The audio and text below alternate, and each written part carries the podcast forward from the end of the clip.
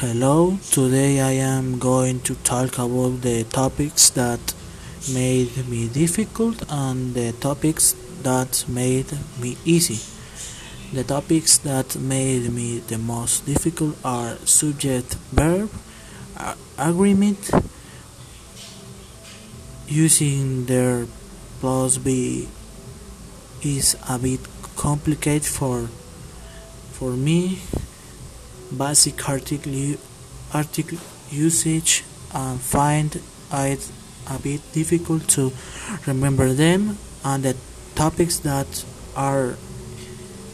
easy for me are final s use pronunciation and spelling basic usage verb agreement subject verb agreement using the expressions of quantity, quantity subject verb argument, irregularities,